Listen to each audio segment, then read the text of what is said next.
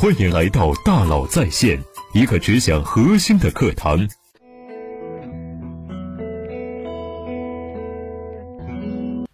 各位朋友，大家好，欢迎来到大佬在线。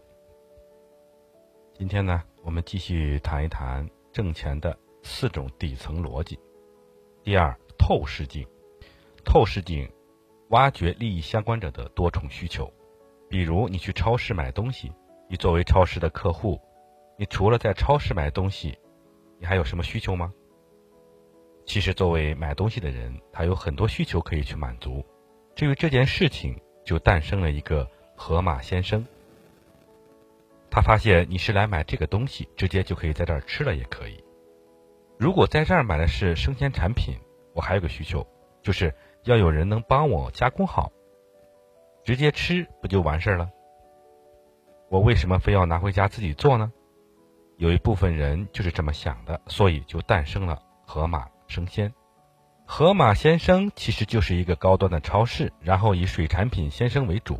这些生鲜你自己加工起来很痛苦。你又想吃新鲜的，又不想去海鲜餐厅，怎么办呢？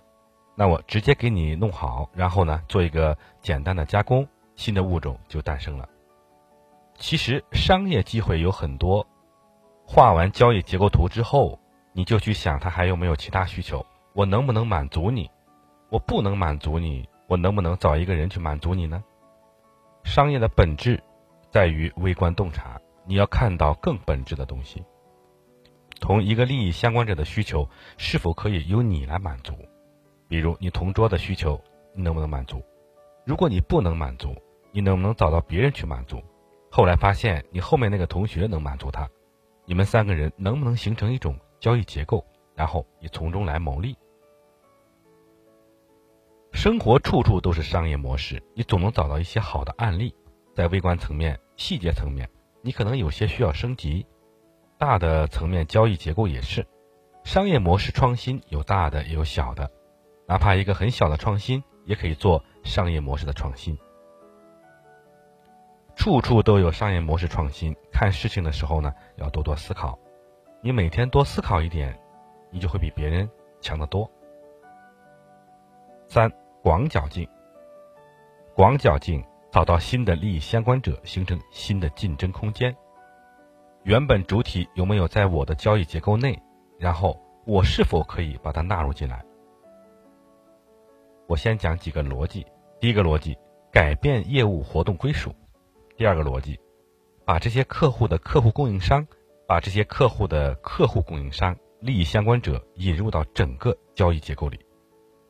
一，典型的外部相关者寻找方法：第一，引入外部产业角色，比如。阴阳师跟肯德基形成了一个外部交易，就是互相引流。肯德基给阴阳师提供了一个线下聚会的场所，线下很关键。有些时候你发现一个人玩游戏很无聊，一群人玩游戏就很有意思了。然后肯德基帮阴阳师增加了粘性，阴阳师帮肯德基增加了购买。第二，引入外部金融角色。为啥单独把金融角色提出来呢？我们举个例子。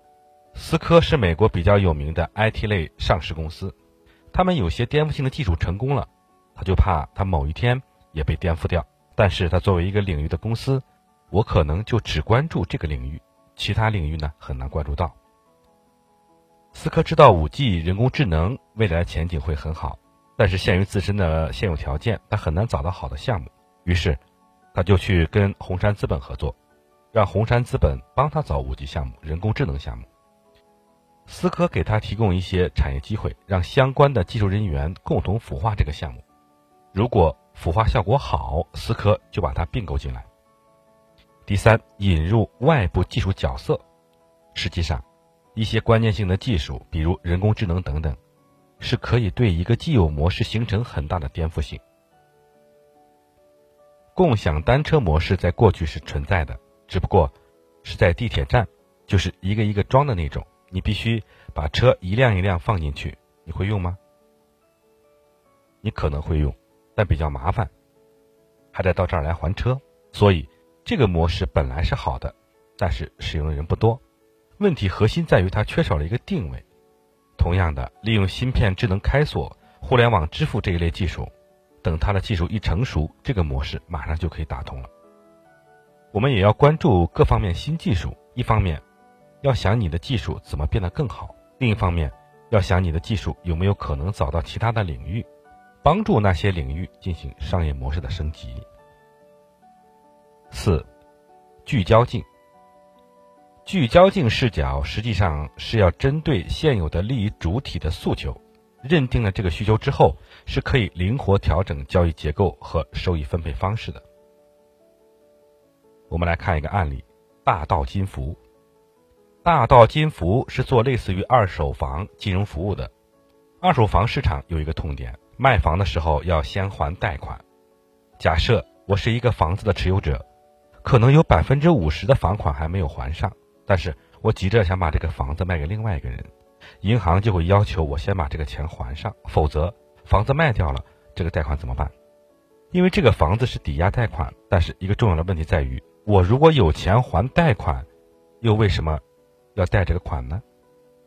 所以这个贷款大概率是还不上的。当然了，少数人当初买房呢，就是想要动用金融杠杆，好拿钱干更多的事儿，但大部分人真的是还不上。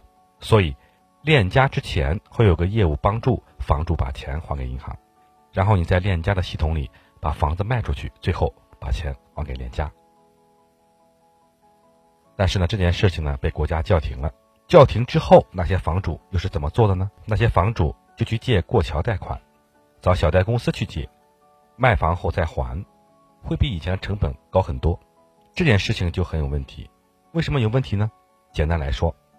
只有房主和卖主两个人一定是百分之百能够成交的，房主才会去借款，不然借款又有什么意义呢？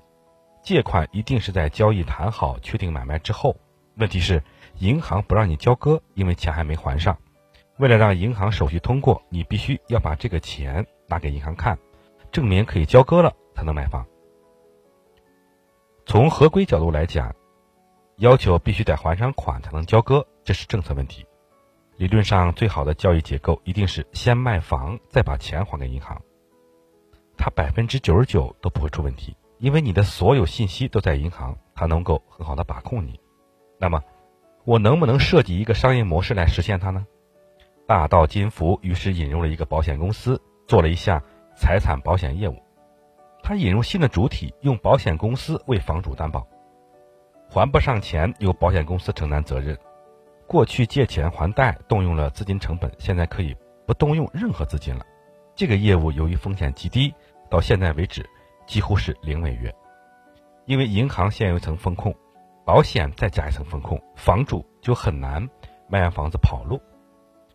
大道金服改变了一个结构，而且又没有动用资金成本，所以这是对市场成本的最低方法。好，感谢大家收听，咱们。明天见。